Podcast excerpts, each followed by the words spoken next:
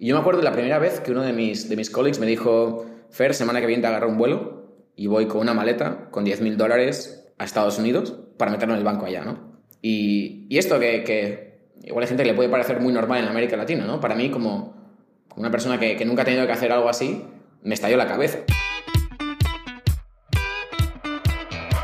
Hola, soy Alex Galvez y esto es Fundadores, el podcast donde me dedico a tener conversaciones con fundadores de startups latinoamericanas para deconstruir sus experiencias, su historia, sus errores, sus aciertos y así encontrar los aprendizajes, herramientas e inspiración que tú puedas aplicar en tu día a día. Bienvenido.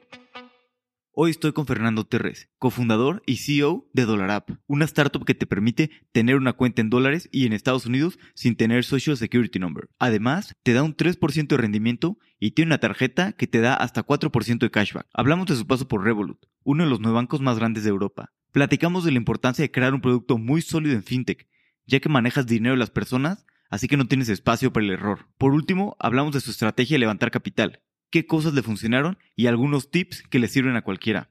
Espero que disfrute esta plática tanto como yo. Fernando, bienvenido a Fundadores. Muchas gracias, Alex. Un placer estar aquí. Un gusto tenerte por acá. Oye, tú, tú estuviste trabajando en, Boston Consulting Group y de ahí saltaste al mundo de las startups, ¿no? ¿Cómo fue que llegaste a, Boston Consulting Group? Pues es interesante porque yo por formación soy ingeniero industrial. Al final eh, perfil un poco, un poco técnico, no, no, como un software developer, pero relativamente técnico. Pero, pero una cosa que yo me di cuenta en la carrera es que a mí lo que me gustaba era resolver problemas, ¿no? es más a nivel genérico. Y hay veces que lo resuelves, eh, pues eso, ¿no? pues con código, con mecanismos, ¿no? Pero, pero al final eso se traslada también al mundo de los negocios, ¿no? Y, y mi idea de, de, trabajar en consultoría estratégica era, era esta, ¿no? Aprender a, a, resolver problemas, ¿no? Un poco creciendo profesionalmente y, y, viendo qué hay que hacer en el mundo, ¿no? Y, pues eso, ¿no? Tuve un stint en el que estuve un tiempo en, en que era la antigua Booz Company que la adquirió PwC, y, y, luego en Boston Consulting Group, trabajando tanto en España como en Estados Unidos y en América Latina. ¿Y de ahí cómo fue que saltaste a Revolut? Y, y un poquito, ¿cuál era el ambiente? E, o sea, ¿qué tan grande era Revolut en ese momento? Este, ¿Y cómo fue el cambio de estar en consultoría a pasar al mundo de las startups? Sí, te cuento porque es, es, muy interesante, ¿no? El mundo de la consultoría es radicalmente diferente al, al mundo de la tecnología, ¿no? Eh, solo por, por, ponerlo un poco en contexto, en consultoría estratégica, como en BCG o similares, ¿no? Tú al final lo que haces es trabajar con una empresa relativamente grande y, no es una empresa normalmente nueva en, en ayudarles a, a, desarrollar su estrategia. Eh, entonces, tú al final trabajas con ejecutivos y, y haces mucha analítica de datos y en base a eso destilar decisiones, ¿no? Y al final es un trabajo que mucha gente entra con la idea de, usarlo como un trampolín durante un tiempo, ¿no? Y ves que hay mucha gente que dice que estaba quemada, ¿no? Y, que no le gustaba el trabajo, que, ¿no? Que, haces muchas diapositivas. A mí la verdad es que me gustaba el trabajo.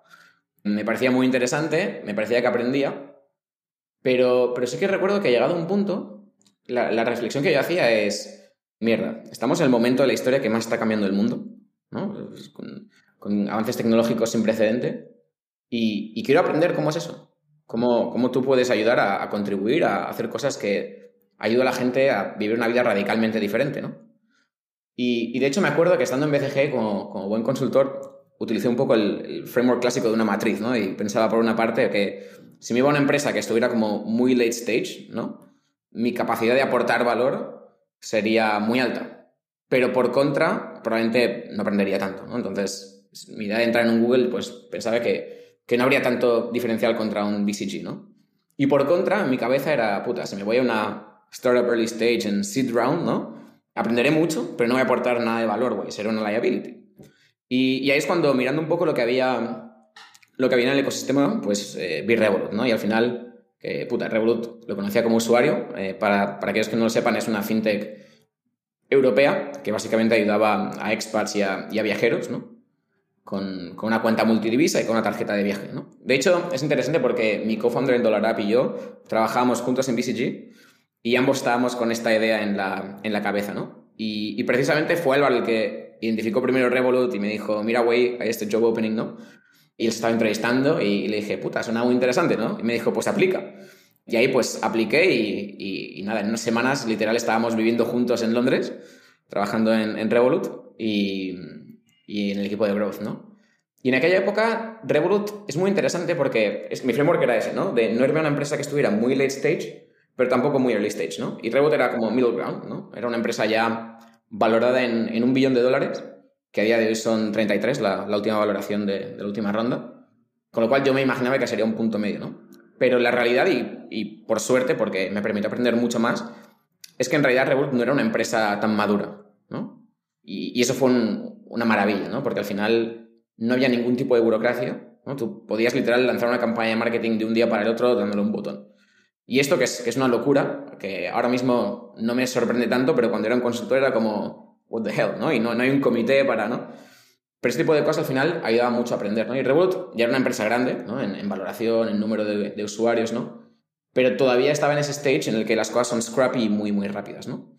Con lo cual, en, cierta forma, tuve la, la, fortuna, ¿no? La suerte de poder ver la transición de una empresa que está creciendo mucho y enfocada en nuevos productos y demás, a una empresa que pasa a ser rentable, porque cuando yo entré, en eh, no lo era, a, a, un stage ya de, pues eso, ¿no? de, crecimiento exponencial y, y, de ser profitable con nuevos, nuevos business units. ¿no? Entonces yo cuando entré, de hecho, entré en el área de growth, ¿no? que era de, no, no, tanto solo de adquisición de clientes, ¿no? sino end-to-end, ¿no? de, de, engagement y demás, ¿no? Pero con foco sobre todo en, adquisición. Y, y, yo sobre todo estuve eh, en la parte de canales, ¿no? pues intentando entender cuál era el CAC contra el LTV y en base a estos cálculos poder, uno, fijar mejor el, budget de growth y dos, redistribuirlo entre canales, ¿no? Porque al final los canales de growth siempre saturan, ¿no? Cuanto más plata le metes, más caro es el, el, setup adicional, por así decirlo. Entonces, toda la parte analítica, ¿no? Y atarla a las, a las decisiones más de negocio de, de, cómo distribuimos canal a canal, ¿no? ¿Y qué canales usaban para crecer en esa época? ¿Y cuáles eran pues, los mejores de distribución? Pues muy interesante porque al final Revolut eh, en lo que más se apalancó fue en referrals. ¿no? Es en, un usuario que refiere a otro usuario. ¿no? Y había muchas formas de, en que ejecutábamos. ¿no? Parte era con, con la tarjeta gratis, parte era con un incentivo de bonus de directo de, oye, sign up, you get X money. Parte era, oye, cuando la otra persona ya ha hecho tres pagos con tarjeta, te llevas el bonus, ¿no? Eh, que al final tú puedes jugar con estas palancas de dar un incentivo mayor, pero hacer más complicado llegar a él para quitar el fraude, ¿no? y, por contra atraer a, usuarios de más calidad, ¿no? aunque, aunque el CAC sea un poco, un poco mayor. ¿no? Y, bueno, eso, eso fue muy interesante porque literal yo nunca había tocado temas de canales. Cuando estuve en, en Boston Consulting Group hice muchos proyectos en, Telco, eh, en TMT, ¿no? Eh, parte más operacional, parte más eh, estratégica, ¿no? Pero no había hecho tanto deep dive en temas de canales, ¿no? Y fue muy interesante porque, puta, era el momento en el que, en que Rebot estaba en esa fase de crecimiento exponencial, ¿no? Y fue muy interesante porque, porque de hecho, cuando todavía estaba en growth, llegó el COVID. ¿no? Y, cuando llega el COVID, una, una empresa, una fintech, cuyo value prop es sobre todo gente que viaja, pues te puedes imaginar que, que el impacto eh, estuvo ahí, ¿no? Y entonces yo cambié de equipo y me fui a trabajar con, con Alan Chang, ¿no? que, que, era el Chief Revenue Officer de, de Revolut y, empleado número 5, si recuerdo bien. Un poco pues con el mandato de, de en su equipo hacer la empresa rentable. ¿no? Eh, y literal hacer esa transición ¿no? de, de, empresa que, que, tiene cash flow negativo, ¿no? que, que sale plata cada mes, empresa que, que, genera. ¿no? Y ahí hicimos de todo. ¿no? Estuve, estuve, pues, fue desde marzo así, creo, pues nos pone unos seis meses más o menos, en lo que hicimos de todo, ¿no? desde vendor management, desde repricing, lanzamiento de nuevos productos, un poco de todo, ¿no? Y, y esto fue muy interesante, ¿no? Porque al final Puedes aprender desde cómo desarrollar nuevos productos, cómo hacer el go-to-market, cómo ver un equipo enorme para sacar un producto nuevo al mercado y, también temas de, elasticidad, ¿no? Porque al final cuando tú cambias el precio de algo, eh, no, es trivial entender si al cambiarlo te va a bajar el total de usuarios o, al bajarlo va a subir y, qué va a hacer el gross profit total, que al final es, es para lo que tienes que optimizar, ¿no? Lo cual fue una oportunidad muy, muy, muy, muy, muy interesante, ¿no? Eh, y, de hecho ahí también trabajaba Laura, mi, mi co-founder, con lo cual estuvimos como juntos hasta ese, hasta ese punto, ¿no? En el que ya hicimos Revolut rentable, ¿no? En un esfuerzo de, equipo bastante grande. Y, cambia mucho cómo eres como empresa en el momento en que ya estás pasado ese tipping point, ¿no? Porque al final ya no dependes de nadie, ¿no? Y, es verdad que tú puedes elegir como empresa darle más al acelerador, ¿no? Y, quemar más plata en marketing o no hacerlo. Pero, pero ya no estás atrapado en ese, en ese bucle en el que necesitas capital externo para sobrevivir, ¿no?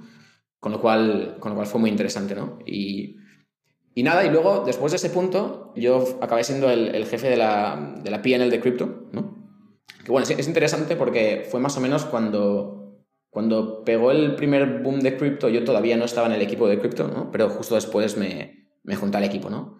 Y, yo me acuerdo que cuando, cuando Alan me lo dijo, como, hey, like, you should take Crypto Team, ¿no? Yo le dije, puta, pues yo no, no sé nada de cripto, ¿no? Eh, I know the very minimum, ¿no? Y me dijo, it's fine, aprenderás, ¿no? Que esto es, es muy como, creo que alineado con la cultura de, de Revolut, ¿no? En el que al final todo se rige por, lo que ellos llaman first principles, ¿no? Em, sentido común al extremo, ¿no? Como casi ruthless sentido común. Y, a la vez, de vuelta, ¿no? Fue otra oportunidad más para aprender. Y, y, otra vez más tuve una suerte increíble porque es aprender en, en uno de los temas que, que, yo creo que va a transformar más el mundo como lo conocemos, como es, como es cripto, ¿no? Eh, entonces, al final mis responsabilidades ahí eran, uno, armar el roadmap, que lo hacía junto con Zach, mi otro co-founder, en, en DollarUp, ¿no? Él llevaba producto, yo llevaba la PNL. Entonces, pues una parte era armar el roadmap y luego la ejecución, ¿no? Que esto es muy interesante que, que al final en, en, Revolut el concepto este de manager, que, que solo es un manager, eso no, no, no, se estila, ¿no? Que digamos, todo el mundo tiene que ser un individual contributor y, y crear valor, ¿no? No, no, no hay nadie que sea un gerente de estos que toma reuniones y, no hace nada, ¿no? Y literalmente hasta Nick, el founder y CEO, te lo puedes encontrar en un Figma file bien tarde en la noche, revisando el flow y pensando en cómo hacerlo, ¿no? Y, esto es muy interesante, ¿no? De hecho, no sé si, conoces o, la audiencia ha visto pues, típicos vídeos de estos de Startup School de Keith Rabois o, similares, ¿no? Que, que, hablan mucho de esto, ¿no? De, de Barrels and Ammunition, de las teorías de Peter Thiel sobre que al final el gerente tiene que ser un IC siempre, ¿no? Eh, y, y esta cultura ayuda mucho porque te fuerza a aprender más aún, ¿no? Y en cripto, pues, puta, aprender de todo, ¿no? Desde cómo funciona de verdad los raíles de, de, Bitcoin y de Ethereum o otras, otros tokens, ¿no? Para habilitar on and off chain transactions, ¿no? Desde parte más de, de cumplimiento regulatorio, que al final es, es, un mundo muy, muy incipiente, porque, bueno, como toda tecnología naciente todavía está por, por desarrollar. Y también temas más interesantes como el de stablecoin, ¿no? Que al final es, es lo que me acabó llevando a, a dejar Revolut y, y armar DollarUp. Y una pregunta, cuando estás en, Revolut, ¿no es un poco difícil crear proyectos en cripto? Porque si tú creas un proyecto en cripto, se come el negocio principal, ¿no? Es como este Innovator's Dilemma en el que es como la nueva tecnología, que seas una nueva cosa, pues te estás comiendo revenue del, principal, ¿no? No es un poco difícil en una empresa, pues ya mediana, ya más o menos grande, eh, crear proyectos pues tan innovadores que puedan afectar el... A, a, día de hoy no te sabría decir, ¿no? Porque ya llevo literal un año fuera de Revolut, ¿no? Pero sí que te puedo comentar un poco de cómo es culturalmente Revolut y, dónde tiene el edge en este sentido, ¿no? Y es que la cultura de Revolut es muy interesante porque al final trata cada producto como una mini empresa, ¿no? Y esto es muy interesante porque permite precisamente apostar por muchas ideas, por muchas tesis diferentes, desde una escala bien pequeña y ver qué es lo que agarra y qué es lo que no agarra, ¿no? Es como, como lo que dicen de tirar los espaguetis a la pared a ver qué es lo que se pega, ¿no? Eh, y cuando se pega, you double down, ¿no? Y esta cultura ha estado en Revolut desde, desde los inicios, ¿no? De hecho, me acuerdo un vídeo muy interesante en el que estaban los founders de Monzo, N26 y Revolut, ¿no? Que son como los tres grandes neobancos de Europa, ¿no? Y precisamente le tiraban piedras a Nikolai por haber armado cripto, ¿no? Y, es interesante, ¿no? Porque en Hindsight, pues es un negocio interesantísimo y que, te posiciona en la vanguardia del futuro, ¿no?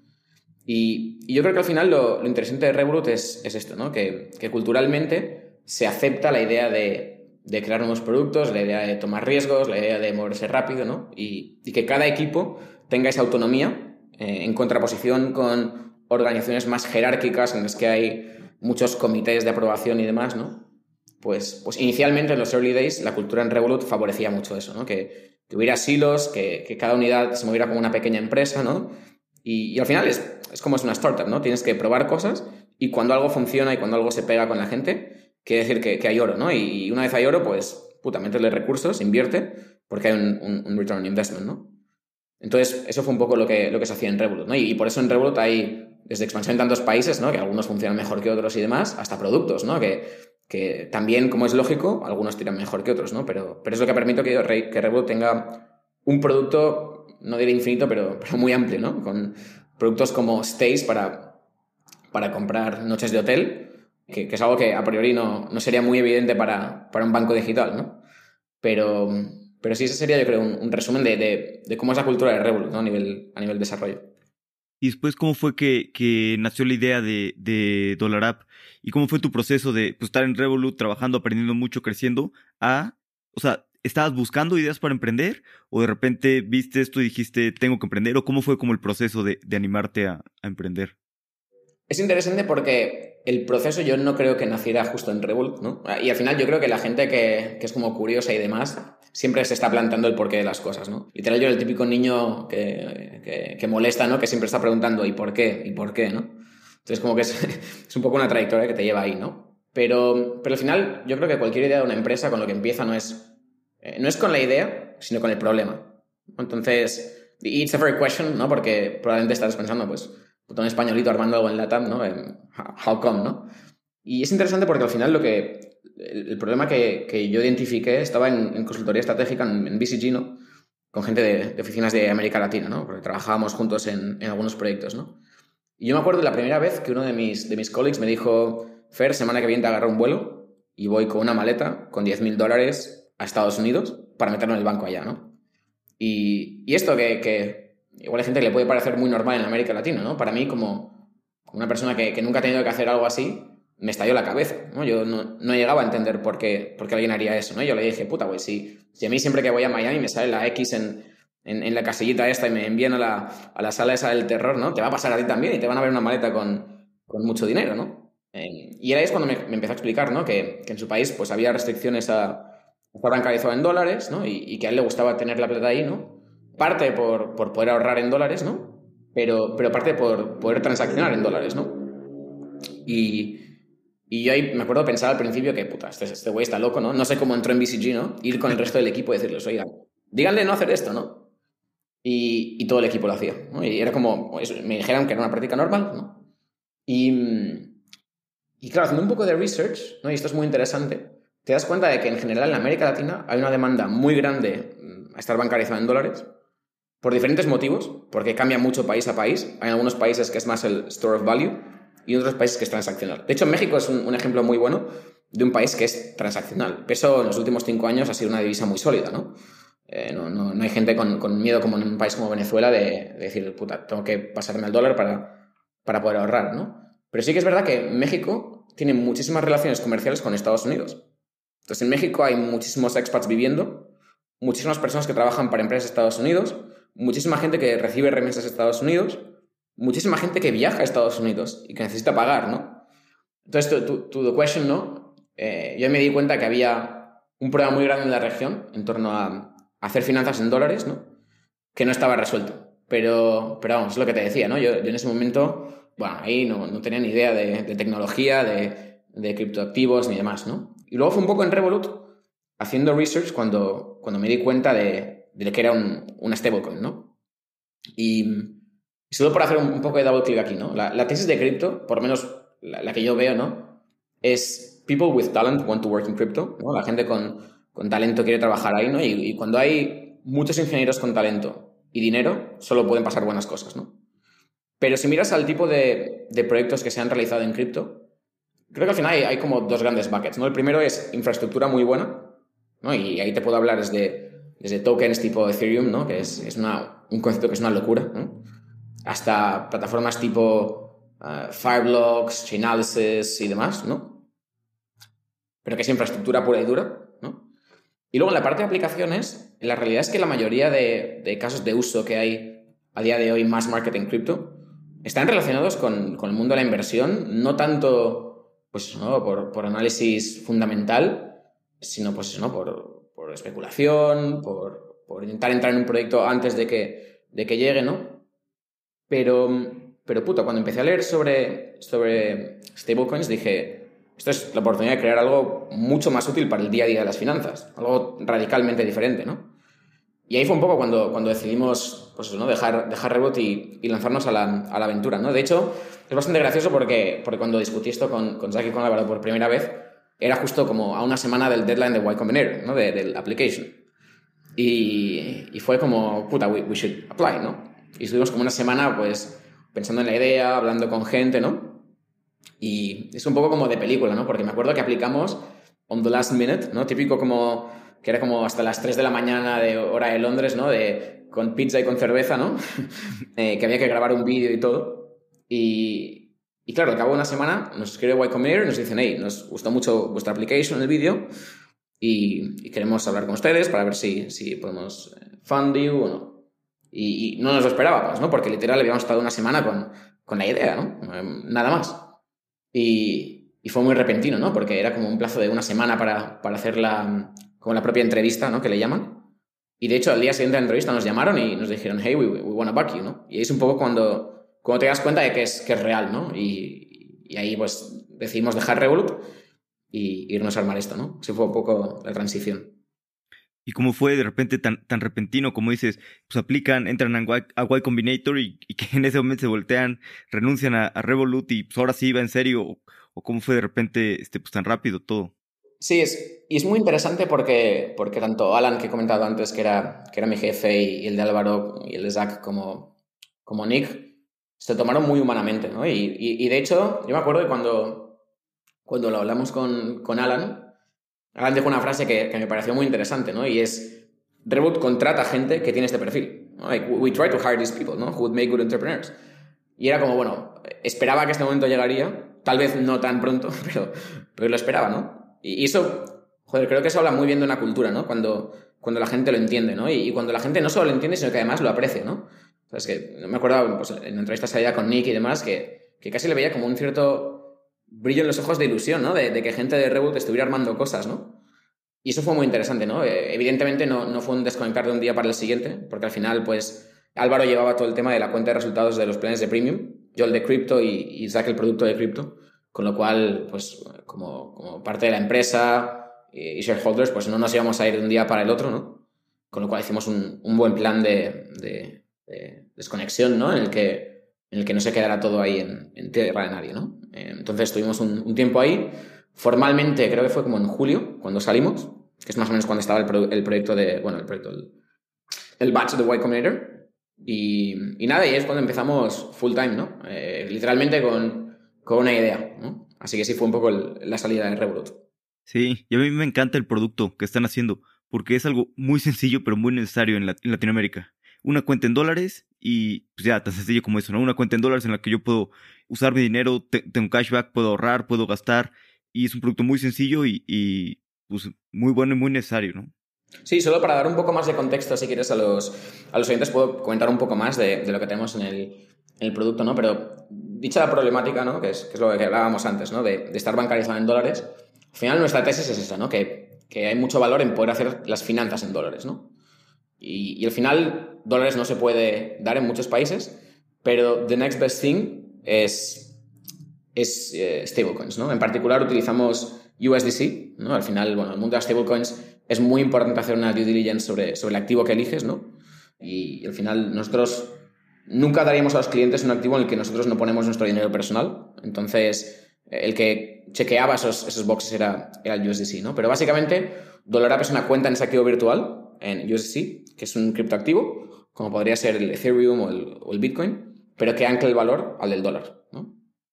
Y, lo que es muy interesante es que con DollarApp la gente puede comprar o vender ese, dólar USDC cuando agrega saldo a la cuenta, lo puede mantener o lo puede vender cuando ellos quieran y, recibir el dinero en, en, la clave que ellos decidan.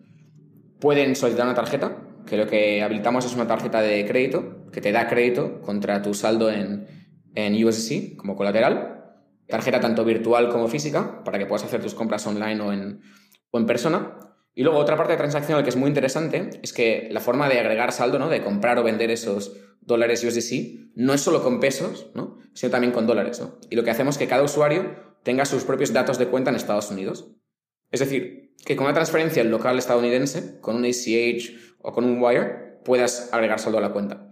Y esto es muy interesante por el, caso de eso que hablábamos antes, ¿no? De, gente que, que, trabaja en remoto para empresas en Estados Unidos, gente que necesita recibir remesas, ¿no? Porque al final es un sector en el que hay, hay muchísimo abuso sobre los usuarios, ¿no? Con, con, comisiones enormes, tipo, creo que PayPal, Pioneer tiene una comisión en, en, porcentaje, ¿no? Lo cual es ridículo, ¿no? Y con nosotros el coste es de solo, solo 3 dólares por, por transacción, ¿no?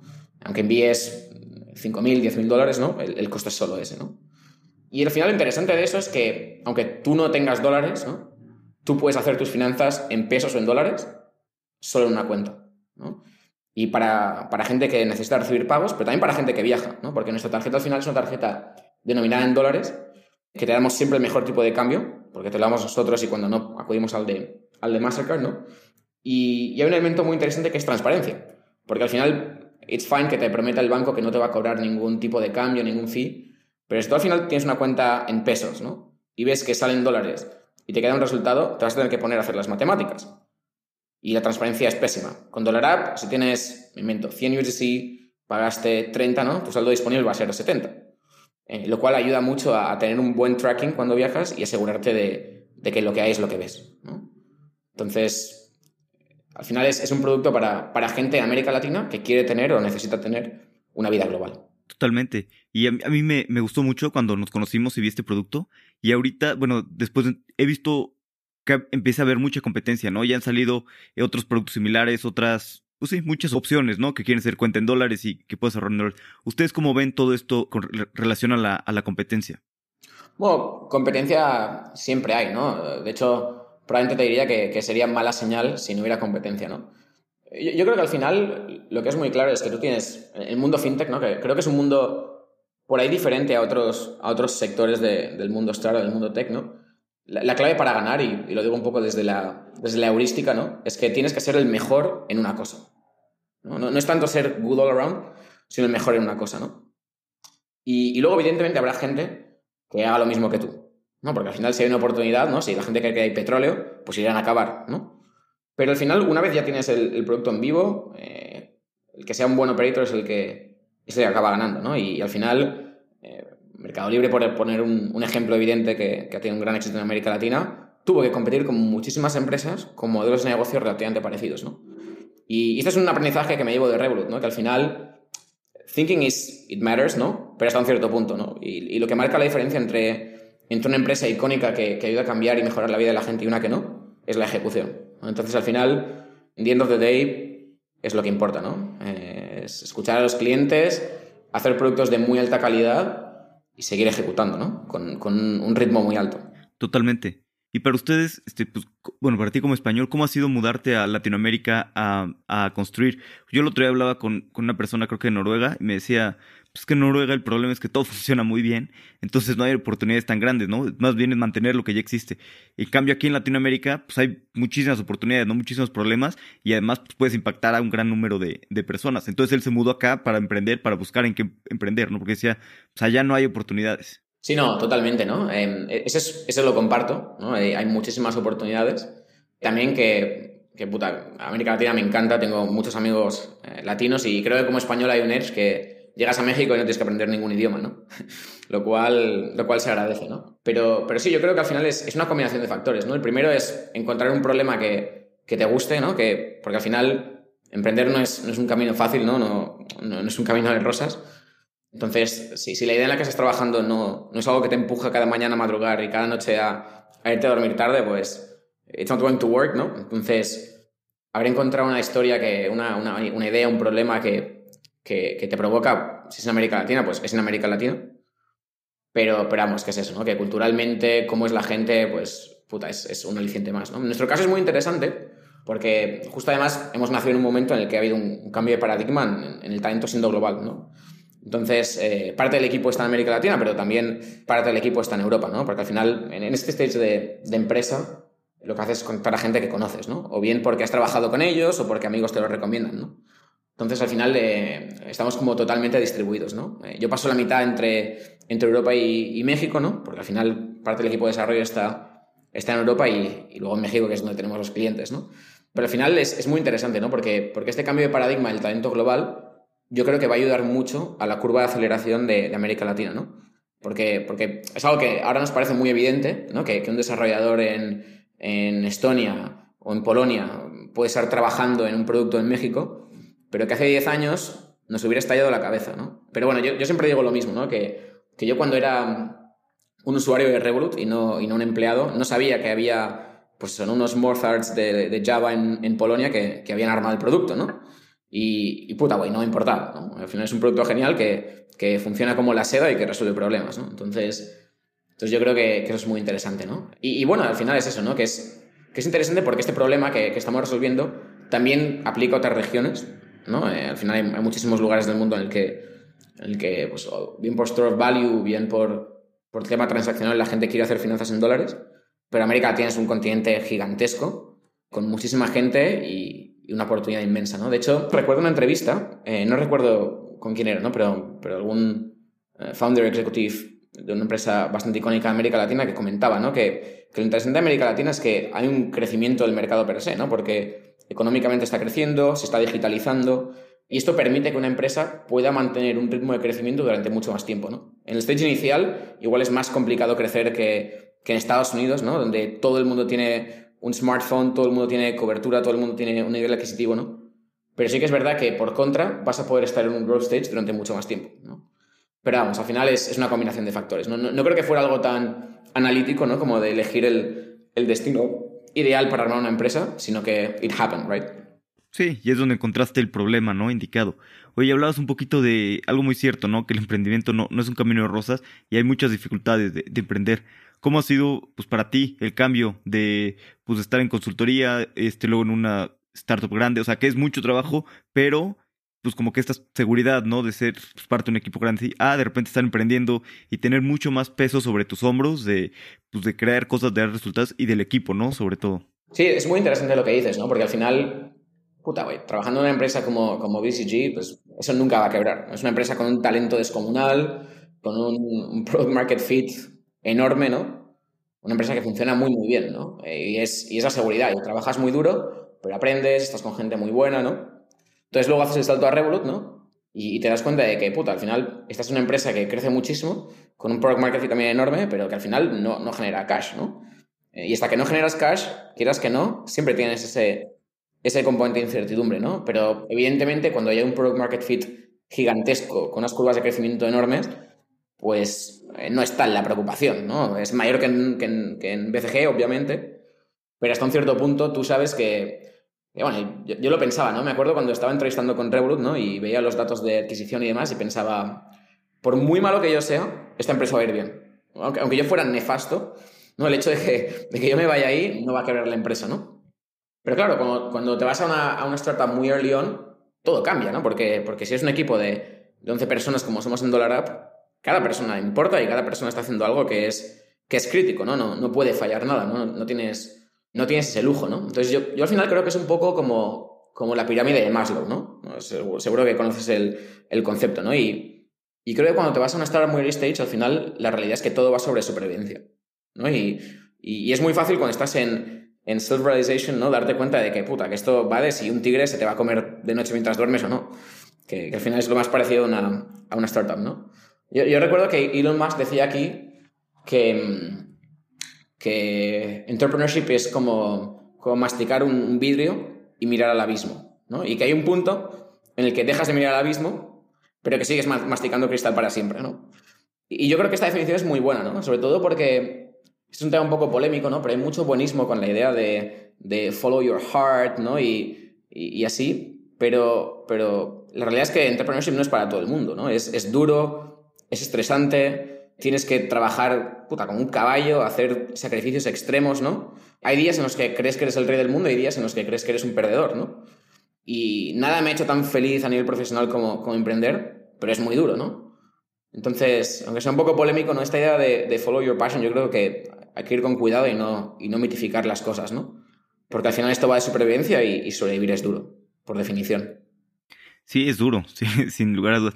Y, y a pesar de que obviamente es, es, gratificante que tienes aprendizajes y demás, pues también hay que sacrificar cosas, ¿no? Tal vez muchas veces más horas de trabajo, no ver tanto a tu familia eh, y otras cosas, ¿no? Por ejemplo, otra vez hablaba con, con un amigo que, mm, está en una empresa en México, eh, una empresa grande, ¿no? En Uber, y pues le estaba preguntando, ¿no? Si no quería emprender o así, y decía, no, pues la verdad es que estoy muy bien, gano un buen sueldo, me la llevo tranquilo, este, lo, pues, estaba viendo para trabajar en otra empresa, pues, pues yo, yo no quiero emprender, este, disfruto así mi vida, o sea, prefiero llevármela más leve, trabajando, pues bien, este, con un buen sueldo y con más tranquilidad mental, ¿no? Mi, mi objetivo no es hacer algo y sufrir y no sé qué, y, y pues claro, ¿no? También es un camino muy válido, incluso pues muy bueno, ¿no? Y bueno, pues ahorita sale mucho ¿no? en Twitter, pues los que trabajan en, en Google, en LinkedIn y así, este, pues que tienen un sueldo enorme y no, no digo que no trabajen, ¿no? Pero pues muy tranquilo, ¿no? O sea, la presión es distinta, sobre todo en una empresa pues mucho más consolidada.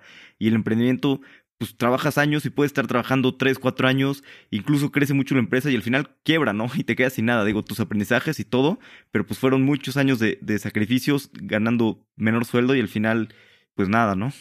Sí, es interesante, ¿no? Yo, por poner un poco la, perspectiva financiera, ¿no? Que, que seguro que lo conoces, ¿no? Pero para mí se parece un poco al concepto del alfa, ¿no? Que el alfa es el retorno de una inversión ajustado contra el perfil de riesgo, ¿no? Entonces, al final, eh, en un mercado que sea racional, el alfa tiende a cero, ¿no? Al final, eh, siempre, siempre que hay un, beneficio, ¿no? Hay un riesgo asociado. Con lo cual tiende a equilibrarse, ¿no? Y, igual el alfa es la misma, ¿no? Para, para un emprendedor que para una persona que está en Uber, ¿no? Pero, pero al final uno llega a ese alfa con igual mayor recompensa y mayor riesgo, ¿no? Y otro con, con menos riesgo, ¿no? Y, se puede ser extremadamente feliz. Quiero decir, yo, yo ahora mismo soy muy feliz, pero en Reboot también lo era.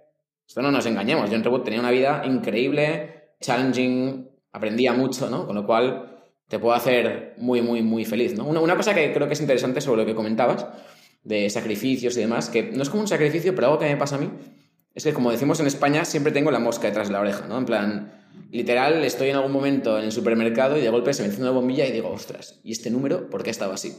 ¿No? Y, esto es algo que, que, no te puedes quitar encima, ¿no? En cierta forma, yo no tengo hijos, pero imagino que será parecido tener hijos, ¿no? Que, que al final, eh, incluso cuando no estás con el niño o la niña, va a estar pensando, puta, ¿y si esta asignatura le va bien? ¿Y si esto no le va bien? ¿Y si sus amigos o amigas, tal?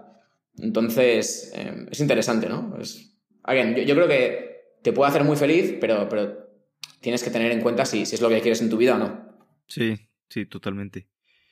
Oye, ¿qué retos han tenido ahorita de, construir el producto? Porque es un producto bastante complicado, ¿no?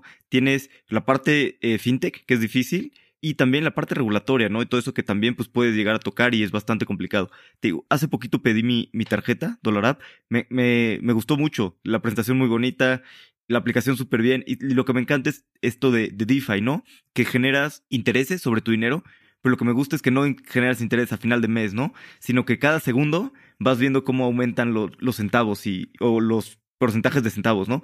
Eso, la verdad es que a mí, me encanta y creo que es pues como que el usuario pueda ver esto, a mí se hace un, o sea, con la experiencia de usuario de ver esto, que lo, lo ves en DeFi la primera vez, se me hace impresionante, se me hace increíble ver ahí cómo va aumentando tu, tu dinero.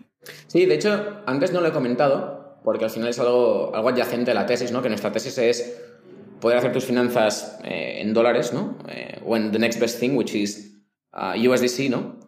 Pero, pero una cosa que es muy interesante, ¿no? Es que si tú al final miras las, las fintechs del mundo, en cierta forma no deja de ser un poco Ah, como dicen los, americanos, ¿no? Eh, lipstick on a pig, ¿no? Que al final tú tienes una, una, UX hermosa, ¿no? Pero debajo de eso una infraestructura bancaria horrible, ¿no? Eh, de hecho, a día de hoy muchísimos bancos eh, tiran con COBOL, ¿no? Y eso no se lo has visto, pero, pero es, una, un, sí, es un sistema de programación que es, que es extremadamente arcaico, ¿no? Entonces, lo interesante de armar esto con, con, con cripto es que te permite ser mucho más eficiente y con lo que esto implica, que es dar muchísimas mejores eh, recompensas a los, a los usuarios, ¿no?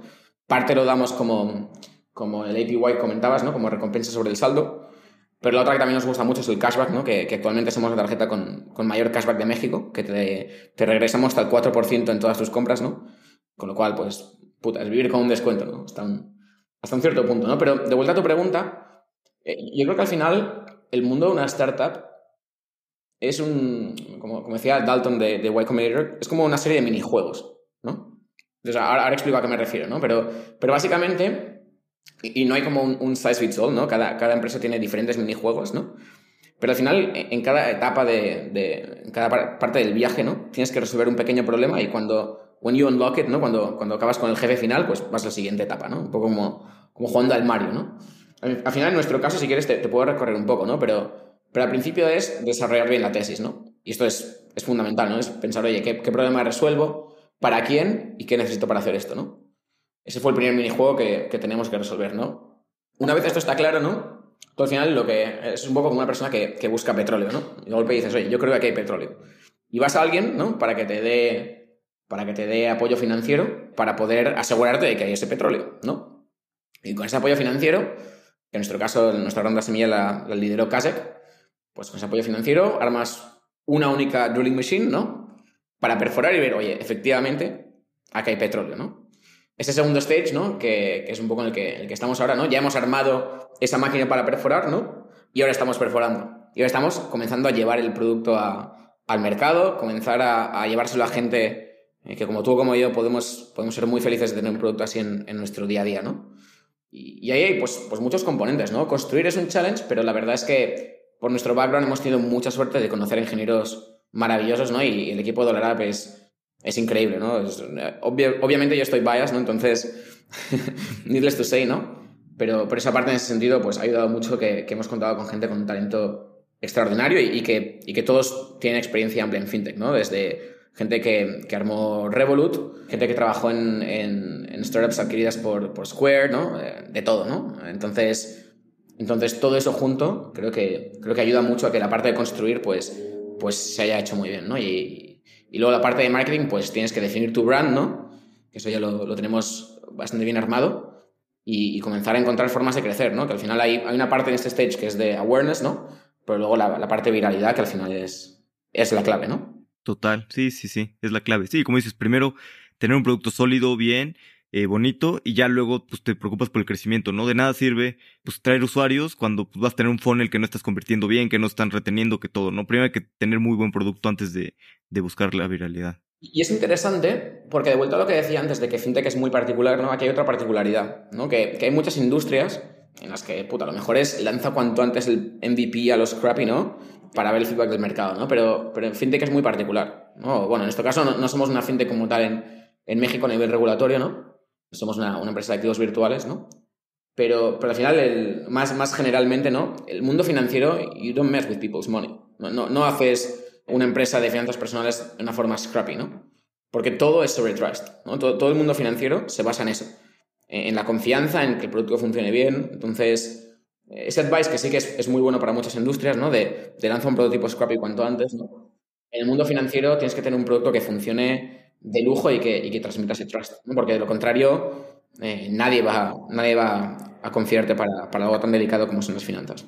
Sí, totalmente. Las finanzas son, son delicadas y nadie quiere pues, perder su dinero, ¿no? Que haya, que haya problemas. Y un poquito hablando de, pues me decías que levantaron eh, dinero con casa y que en la ronda semilla, y llevaron ustedes un proceso muy bueno de, de, levantamiento de semilla y negociaron muy bien al final con los fondos. Este, ¿Cómo fue tu estrategia de pues poner todas las llamadas juntas, porque al final tuvieron varios term sheets, ¿no? De, de varios fondos y un poquito qué, pues, ¿qué le recomendarías a alguien que está empezando a, a, llevar un proceso para levantar una ronda de capital? Sí.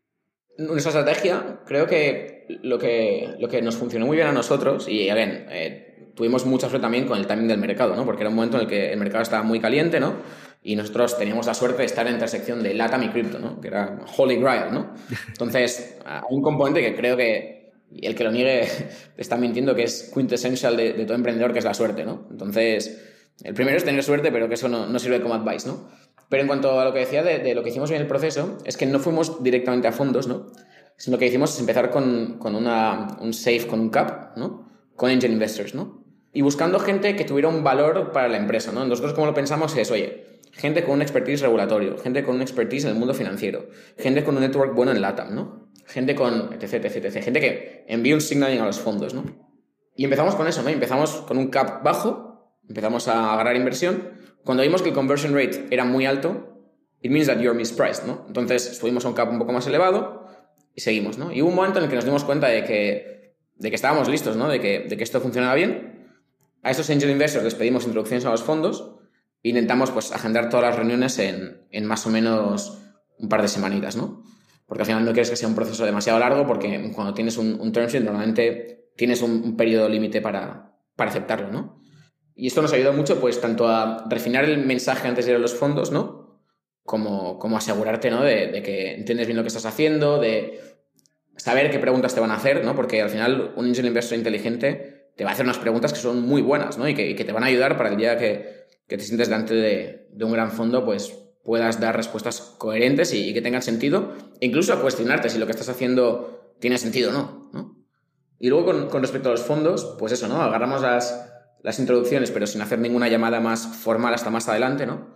De hecho, hay mucha gente que da el advice este de, de, que solo hay que hablar con partners, ¿no? Yo, yo no comparto esto. Yo creo que al final eh, no, no, no, veo ningún, ninguna razón sólida para, para, no hablar con alguien junior, ¿no? Si, si al final tu idea no, no es capaz de mover alguien junior, pues es un poco pretencioso pensar que el partner te va, eh, te va a querer financiar. Entonces yo, creo que it's fine, ¿no? Ayuda a, construir relación y, y, puta, yo el primero que hablé de, de casa que fue Juan, que, es un crack, ¿no? Entonces eso yo, yo no creo que sea malo en absoluto, de hecho incluso te diría que lo contrario, ¿no? Y, y nada, al final, una vez empiezas a, a recibir term sheets, todo cambia, ¿no? Porque al final pasas de luchar por la supervivencia, ¿no? De vuelta a mi, mi comparativa de la pirámide de Maslow, a decir, oye, eh, aquí va a haber algo, ¿no? Eh, entonces es, pues, asegurarte que, que, cierras el mejor partner posible, ¿no? Y, al final, again, no, sé si hay un, framework adecuado, ¿no? La forma en la que nosotros lo, lo pensamos en, en es que al final un partner te va a dar dinero hoy, dinero mañana y advice en situaciones en las que lo vas a necesitar, ¿no? Eh, when shit hits the fan, como, dirían los, los, norteamericanos, ¿no? Entonces, dinero hoy al final es, oye, es un term ¿no? Es eh, qué valoración, cuánto se va a diluir la empresa y, qué stake van a tener, ¿no? Y cuánto, cuánto van a aportar de capital para poder construir. ¿no? Entonces, eso, al final, eh, es sencillo, ¿no? Haces varios modelos, varios escenarios, ¿no? De, de cuánto es el mínimo que necesitas si eres una cucaracha, ¿no? cuánto es lo, que, lo, que, lo máximo que puedes hacer deployment de una forma razonable, ¿no? Y cuánto es lo que te esperas, ¿no? Y, con eso te puedes hacer una idea, ¿no?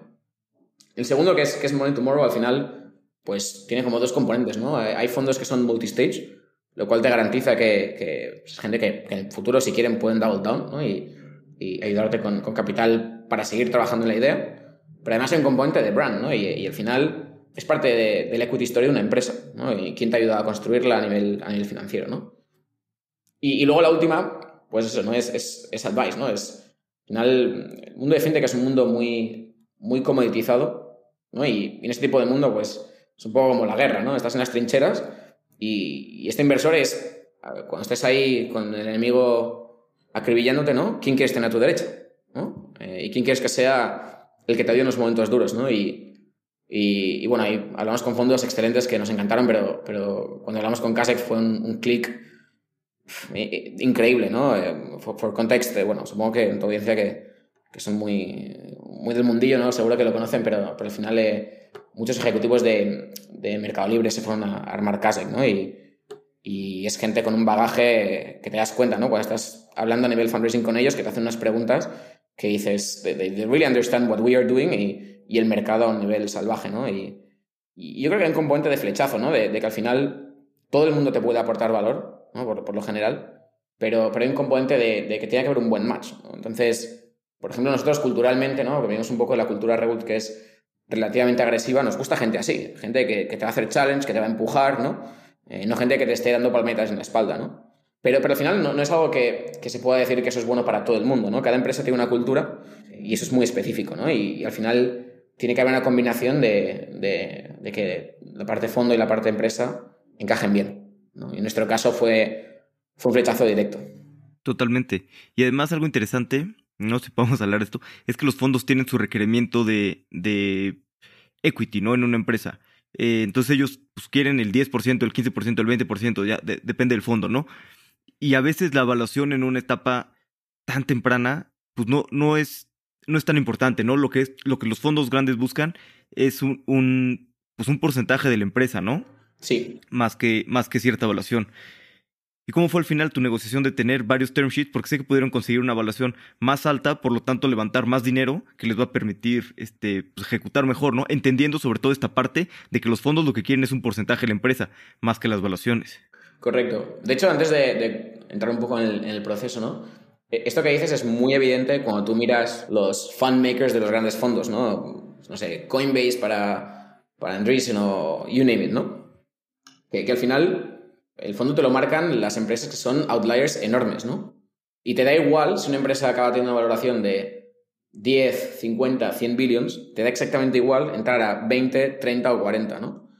Eh, lo que te importa es, uno, entrar y dos, entrar con unos términos que permiten a esa empresa llegar a ser un, un, gran bicho, ¿no? Por así decirlo. Entonces, 100% así, ¿no? y, un fondo que, crea que vas a hacer un por dos, pues igual, si, esa es su estrategia, pues le puede interesar, ¿no? Pero para un fondo que tiene unos compromisos de retorno y un, historial de, fondos que son, pues ¿no? Muy, muy, muy, muy, muy grandes a nivel retorno, pues va a buscar eso, ¿no? Y to your question, eh, al final es, interesante, ¿no? Porque, porque el punto clave en, en, un proceso de fundraising es construir convicción, ¿no? Porque al final, si aceptamos que lo que importa es estar dentro y, proporcionar un capital que va a ayudar, ¿no? Capital y Advice, a llegar a, ese state de, empresa icónica, de empresa que, ha cambiado el mundo, ¿no? lo importante es mm, tener convicción. Y, de hecho, yo me acuerdo, ¿no? Que, cuando hablábamos con fondos, la pregunta de, no, pero ¿cuánto y a qué valoración? Pues es un factor solo. No, no, no, no, no vamos a poner ahí, ¿no? Lo importante es ver si, si hay un match, ¿no? Si, si creemos que, que ustedes creen la tesis y nosotros creemos que son un partner que nos va a ayudar a llegar ahí o no. Y, y si eso se da, los términos es lo de menos, ¿no? Porque al final eh, los términos los va a dictar, por una parte, el, el mercado, ¿no? Es decir, oye, es supply and demand, ¿no? Si hay un activo que mucha gente lo quiere comprar, pues quiere decir que puede subir el precio y habrá alguien que lo quiera comprar, ¿no? Pero again, no es todo, ¿no? De, de hecho, pues eso, ¿no? Eh, nosotros cuando hablamos con Kasek ya subimos, ¿no? Que, que, que queríamos que, que Kasek estuviera en nuestro cap table, ¿no? Y siempre fuimos muy transparentes desde, desde el segundo cero, ¿no? En, en oye, eh, queremos trabajar juntos, ¿no? Y, y, let's find a way to, to work it out, ¿no? Eh, y yo creo que esa transparencia es buena, ¿no? Que al final tienes, tienes que tener fe y confianza en, en, en, la gente que va a estar contigo en el cap table, en el board, ¿no? Entonces, entonces sí, más o menos así fue, fue el proceso. Sí, y la verdad es que Kasek, pues es, para mi gusto, el, el mejor fondo de, de, Latinoamérica, sobre todo, este, pues que es muy, multi, o sea, hay, hay, muy buenos fondos early stage, pero pues que es multi-stage, ¿no? Y, y algunas otras eh, ventajas. No, 100%. Es un poco exageración, ¿no? Pero, pero yo cuando, cuando conocí a Hernán en, persona fue casi como conocer a Jesucristo, ¿no? Que, que por al final es una persona que, que ha estado armando una empresa como Mercado Libre, ¿no? Y, puta, es que en todos los sentidos, ¿no? El gravitas que tiene, el conocimiento que tiene, eh, la tranquilidad de, de, ser objetivo, de leer las cosas, de seguir empujando, ¿no? Es increíble, ¿no? Pero, pero bueno. Anyway, again, I'm biased, ¿no? Como cuando decía que, que, que nuestros ingenieros son gente con muchísimo talento, ¿no? Pero, pero sí. Total. Vamos a pasar a la última parte, que es la serie de preguntas de reflexión. Las preguntas son cortas, pero las respuestas pueden ser largas, cortas o, o como quieras. Uh -huh, perfecto. ¿Cuál es algún libro que siempre te gusta recomendar? Mira, si quieres, te voy a dar dos, uno más típico y uno menos típico. Eh, empiezo por el típico, que seguro que alguien lo ha comentado ya, que es uh, Factfulness, de Hans Rosling, ¿no? Y es un, mundo, es un libro que lo que me gusta de él es que al final utiliza datos para demostrarte que el mundo va mejor. Y, creo que muchas veces tendemos a tener una visión pesimista del futuro, ¿no? De, cómo está avanzando la sociedad, ¿no? Y cuando lees ese libro, pues pones los datos encima de la mesa y, ves que, hay un progreso muy claro en la humanidad, ¿no? Y, el que es un poco menos común es uh, The Razor's Edge, el, el, filo de la navaja, de William Somerset Maugham. Más que nada porque trata muy profundamente eh, la vida como, como la búsqueda de, de sentido para, para, una persona, ¿no? Y este tipo de libros que, que, te obligan a pensar un poco sobre, sobre qué es lo que quieres de la vida me parece que son muy interesantes y este es, eh, diría, de, de los que más me han gustado en ese sentido. Buenísimo, eso no lo conocía, lo tengo que, lo tengo que leer. Una opinión que tengas que poca gente comparta o algo que pienses que la mayoría de la gente piense distinto. Hay muchísimas aquí. Eh, una que es muy interesante es la inmigración, porque en muchos países en Europa, como, como en España, que es donde yo soy, pues es, está bastante restringida, ¿no? Y incluso diría que hasta un cierto punto eh, mucha gente tiene una opinión negativa, ¿no? Pero, pero a mí me parece que es, que es excelente, ¿no? Punto número uno, porque obliga a los países a competir unos con otros, eh, lo cual empuja a mejores políticas. Además, mejora la, la, pirámide demográfica de los países receptores, ¿no? porque al final en, en países como España falta juventud ¿no? y, al final la inmigración te puede ayudar a atraer gente joven, hambrienta y con ganas de hacer cosas. ¿no? Y luego, por último, es que cuando esos inmigrantes regresan a sus países de orígenes, ayudan a traer skill sets muy diferentes. ¿no? Entonces, overall me parece que la inmigración es, es algo que puede ser muy, muy, muy positivo. ¿no? Pero vamos, te podría decir muchísimas, ¿no? Otra que creo que es interesante, ¿no? Es que, al final del día los resultados importan, ¿no? En, en, fútbol es muy típico, por ejemplo, ¿no? Que la gente que dice que, que, en un partido de equipo A contra equipo B, ¿no?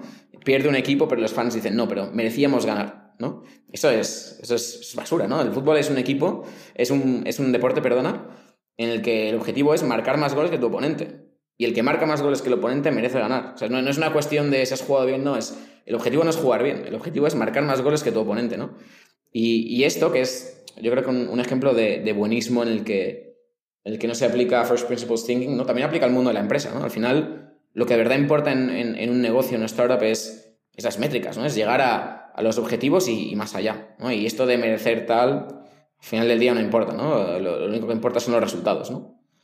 Eh, ¿Qué más? Bueno, tocamos uno, antes, ¿no? Que, es el tema de de lo de seguir la pasión, ¿no? Que eso al final hay que ir con cuidado con, con esto, ¿no? Hay, un speech, creo, de, Ben Horowitz, bastante famoso, que, que, seguro que está en YouTube, ¿no? Que, que hablaba de esto, ¿no? Que al final es, es, importante que la gente haga algo que se le da bien y que pueda aportar valor. ¿no? Que esto de follow your passion eh, puede llevar a decisiones bastante equivocadas.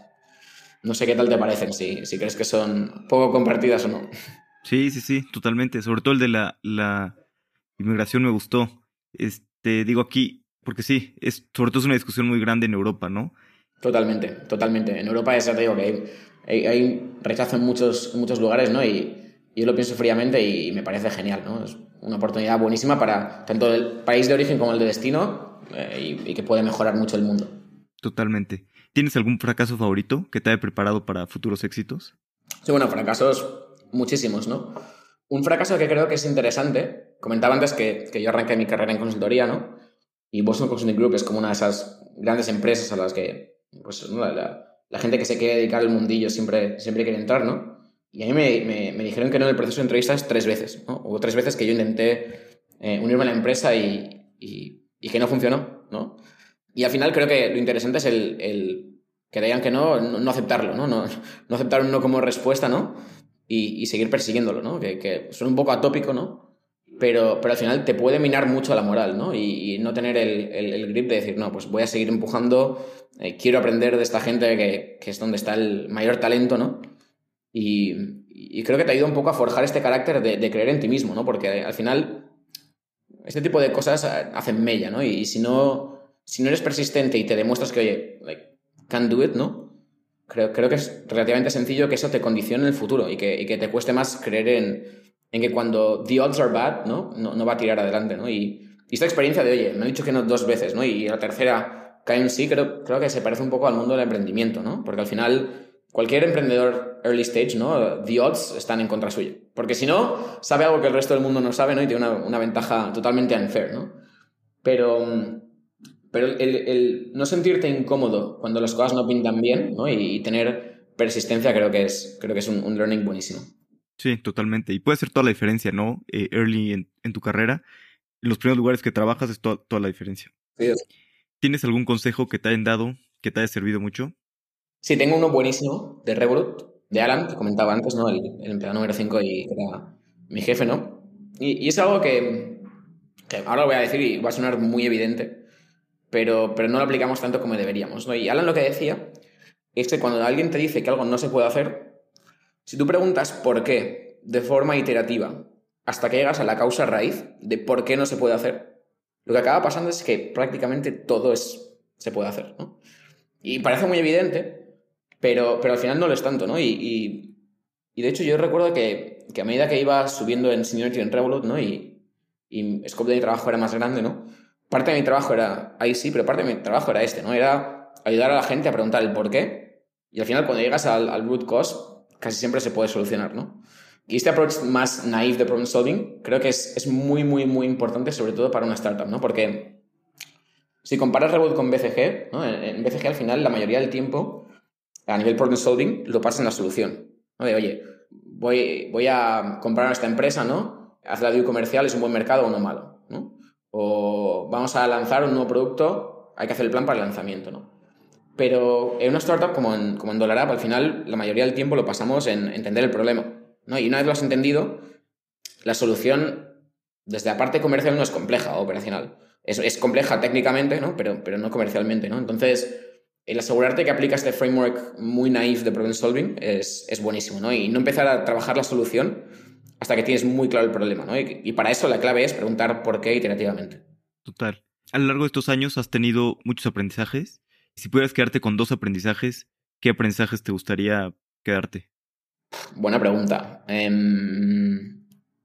hay muchísimos, ¿no? Igual, por, por, ir un poco con el hilo conductor de, de, la llamada, te puedo contar un poco de, de cosas de Revolut, ¿no? Que, que, son curiosas, ¿no?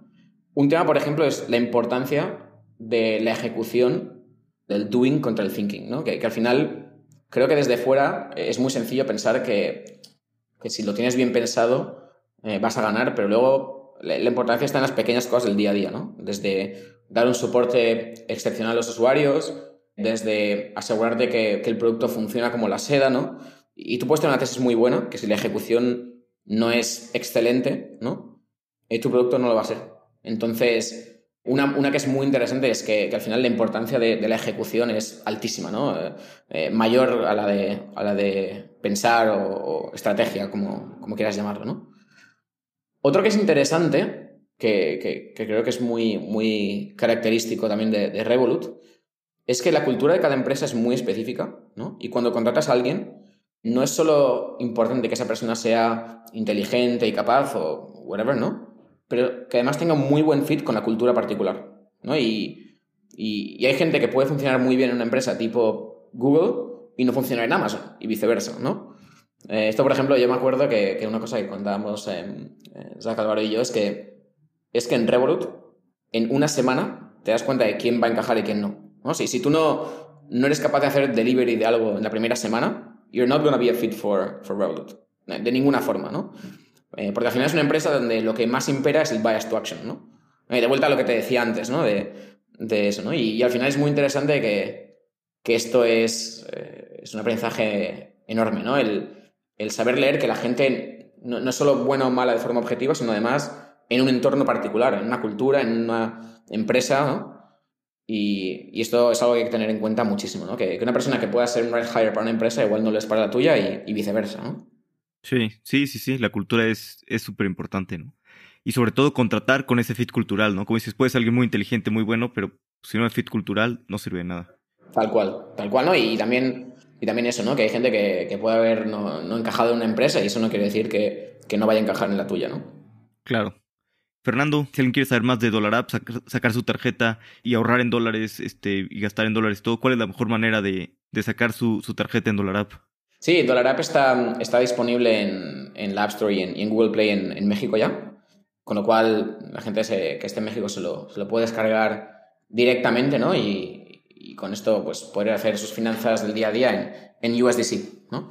Y de hecho, para pedir la tarjeta les hemos habilitado un código que pueden introducir en, la sección del perfil, en el que pongan podcast fundadores y, los primeros 500 usuarios recibirán una, tarjeta gratis, con lo cual ahí lo dejamos. Perfecto, buenísimo. Pues muchas gracias por tu tiempo, también por, por el código que piden la tarjeta, la verdad es que está muy buena, yo lo estoy usando, eh, me gusta bastante. Y gracias por tu tiempo, me divertí mucho aprendiendo y platicando contigo y seguro te volverás a volver a tener el podcast en unos años que ya nos puedas platicar mucho más de, de pues lo que es ahora sí construir una, una, una gran empresa y, y, nos meteremos en otros temas en el futuro. Seguro, Alex. Como siempre, un, un placer platicar contigo y, y looking forward to that one en, en un tiempo. Me encanta lo que están construyendo en DollarApp. He estado usando el producto y está impresionante.